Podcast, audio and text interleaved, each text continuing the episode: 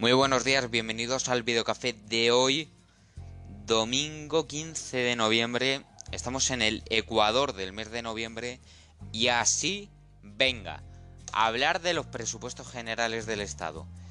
O con Ciudadanos o con Podemos, independentistas y Batasuna.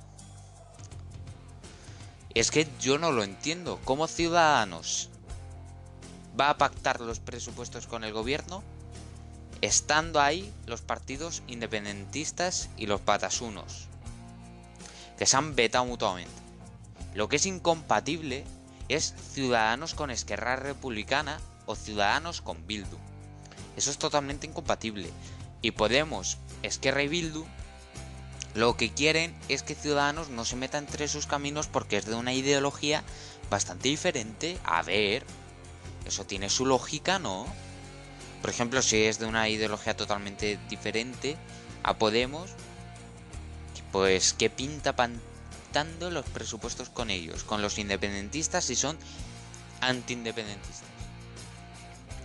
Es como si Vox pactara los presupuestos con toda esa gente.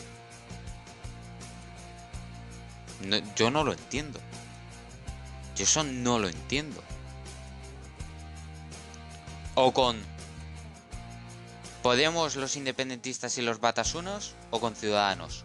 Una de dos tiene el Partido Socialista. Una de dos. Para elegir los presupuestos generales del Estado. Y tenemos aquí una noticia que fue del viernes. El IBEX al filo del 7800 se dispara un 13,3% en la segunda mejor de su semana de su historia. Todo eso por la buena noticia de Pfeiffer y la victoria de Joe Biden.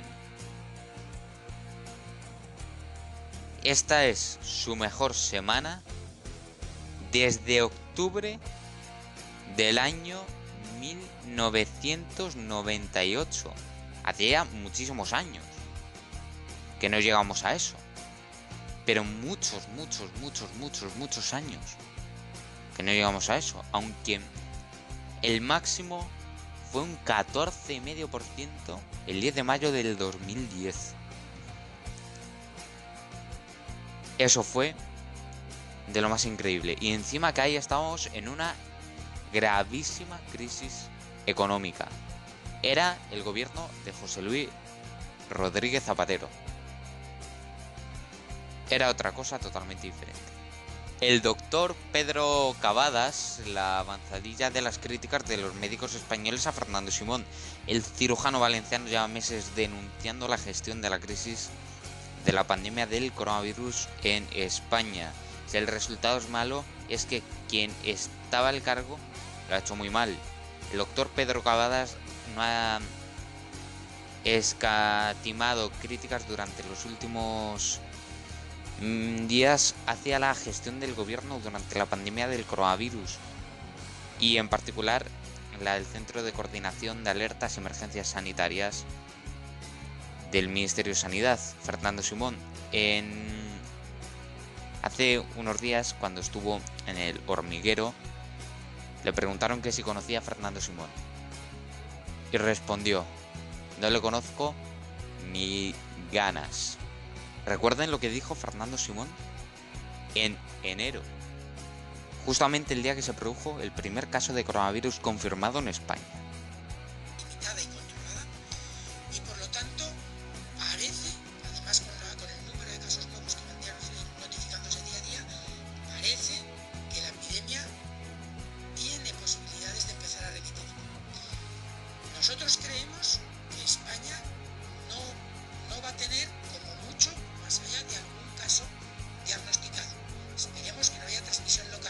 Y ahora piden los médicos la dimisión de Fernando Simón. Es que, ¿quién va a decir un 31 de enero que tan solo iba a haber un caso 2 de coronavirus en España? Yo creo que lo más normal sería que esperamos que haya el menor número de casos posibles. Eso sería más lógico, ¿no? Y una noticia muy interesante sobre Fernando Simón, que los médicos piden su dimisión por su incapacidad manifiesta. El Consejo General de Colegios de Médicos, que agrupa a los 52 colegios de médicos de España, ha pedido el cese inmediato del director del Centro de Coordinación de Alertas y Emergencias Sanitarias, Fernando Simón, por su incapacidad manifiesta y prolongada a lo largo de la evolución de la pandemia. Los médicos representados en este consejo han pedido además respeto, reconocimiento, participación y dignidad y han urgido un golpe de timón en la gestión de la pandemia y la puerta en marcha de un comité de expertos independiente. La Asamblea del Consejo General de Consejos de Médicos ayer esa petición de cese ha expresado su malestar por las últimas declaraciones de Fernando Simón. Según los profesionales médicos, esas declaraciones suponen un acto de desmotivación, incomprensión y ausencia de sensibilidad y han interpretado además en una nota de prensa difundida ayer que expresan una ignorancia manifiesta del trabajo, la responsabilidad y la vocación de los eh, profesionales médicos. Recuerden que la última polémica que tuvo el doctor Simón fue cuando hizo un comentario súper desafortunado del que acabó pidiendo disculpas. Y también tenemos una noticia que nos acaba de llegar, que varios conductores evitan que un hombre asesine a su novia arrojándola a la autovía en Valencia.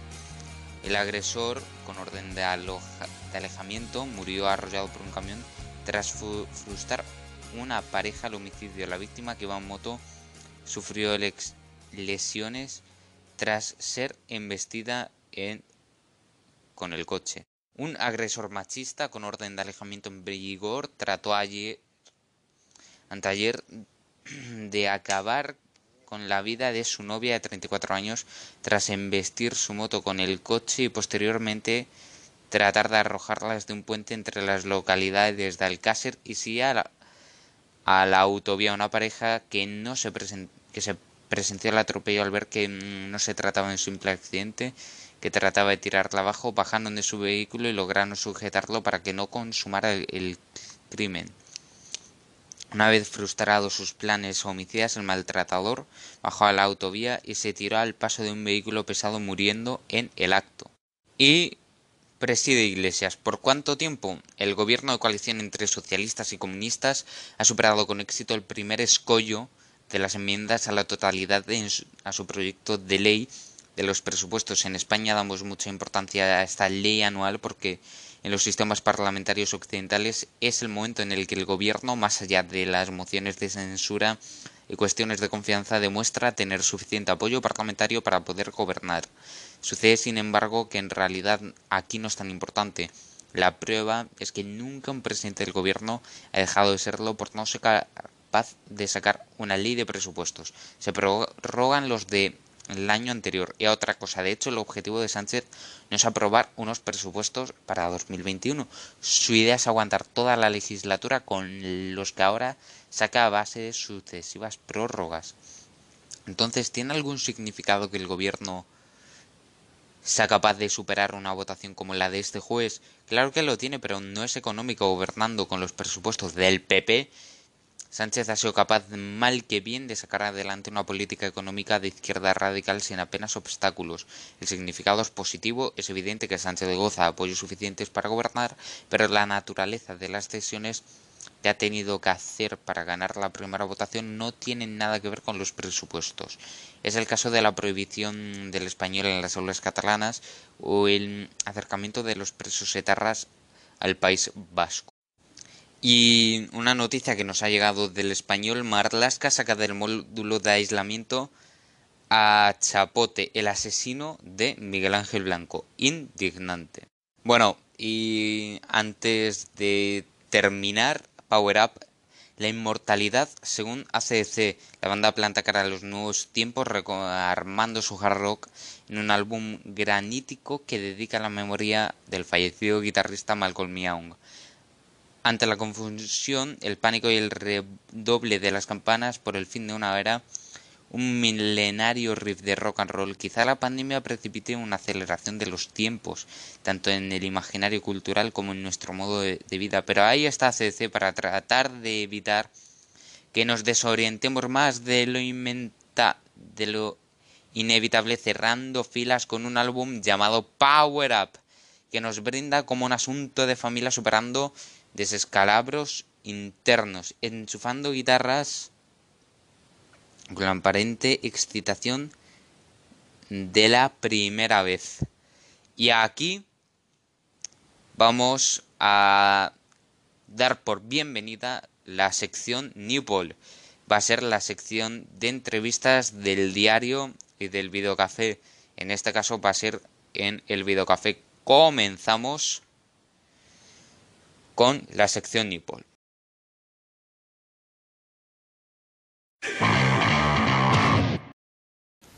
Hola gente, ¿qué tal? Muy buenas, ¿cómo estáis? Yo estoy aquí pues con algo de lo que me apetece hablar, me apetece hablar de este tema, lo considero pues como importante, porque hay gente que no lleva la mascarilla o porque no quiere o porque no puede por algún motivo médico, porque el médico se lo haya dicho tal, tal y tal. Bueno, yo voy a hablar de los casos de los que no pueden llevar la mascarilla debido a problemas médicos primero. Yo esa gente, pues a ver, yo no tengo nada que, decir sobre eso. Yo simplemente, pues... Y si son personas que luego mantienen todas las normas de seguridad, eso me parece, me parece a mí perfecto. Pero hay gente pues que no lleva la mascarilla porque no quiere. Que no llevan eh, la mascarilla porque no quieren. O no se la ponen bien, o la llevan todo el rato bajada, sin mantener ninguna medida de seguridad, ni nada, ni nada, ni nada, ni nada por el estilo. Simplemente es porque no les gusta llevar la mascarilla. Pues muy bien. Muy bien. Eso puede costar una multa de 100 euros. Entre 100 y 6.000 pavos si te pilla o la Guardia Civil o la policía.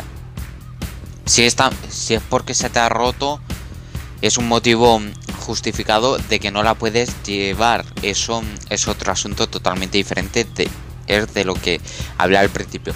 Pero si no quieres llevarla, aunque la tengas ahí a tu lado, ¿eso de qué sirve? Eso, a ver, ¿eso de qué sirve? No lo entiendo de verdad. Yo no entiendo. Yo no entiendo esto.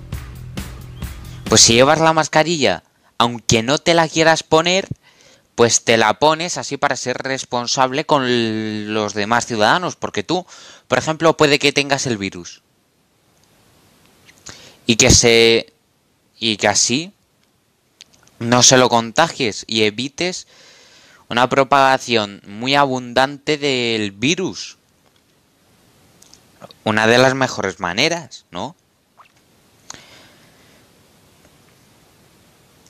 Así que bueno, yo lo que pido es que la gente sea responsable, que hay que tener cuidado y escuchar lo que viene ahora.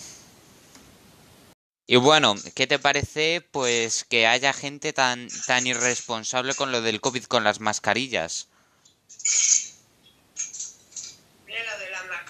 está bien que no las pongamos, ¿no? Sí, pero es que hay gente, hay gente, para empezar, que es muy... que no se pone la mascarilla correctamente. ¿Qué te parece eso? Pues porque eh, no quiere, pero eso está muy mal. Eso, eso está muy mal no ponerse la mascarilla correctamente. Y, on, y es... ¿Por qué? Sí, sí, cuéntame.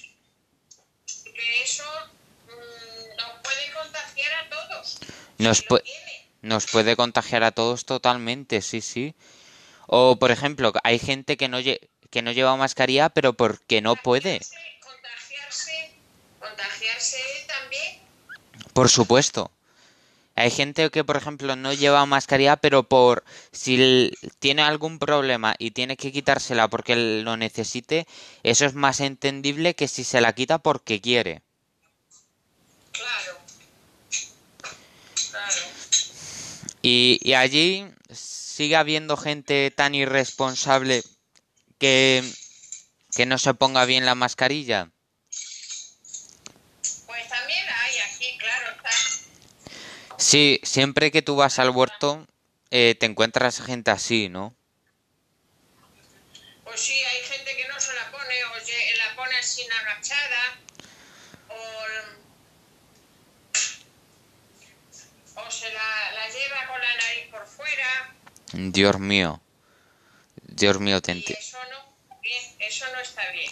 Eso, eso no está para nada bien porque, por ejemplo, eh, que la gente no lleve la mascarilla y si yo, por ejemplo, tengo el virus y te contagio a ti, no es que no es solo una persona, es una familia. Y hay gente, y los, ma- los mayores son los que peor lo pasan. Hay mayores que, que han sobrevivido, pero los con los mayores hay que tener cuidado. O yo te lo contagio a ti, a ti, También puede, pero puede hay que ponerse la mascarilla siempre. Siempre hay que ponérsela, salvo... Sí. ¿eh? No, no, no, yo siempre que salgo me la pongo. Bueno, pues eso, Sí. muy bien. Bueno. Bueno, pues así terminamos em, este programa. Y ahora os vamos a dejar con dos de las nuevas canciones del nuevo álbum de ACC. Hasta luego.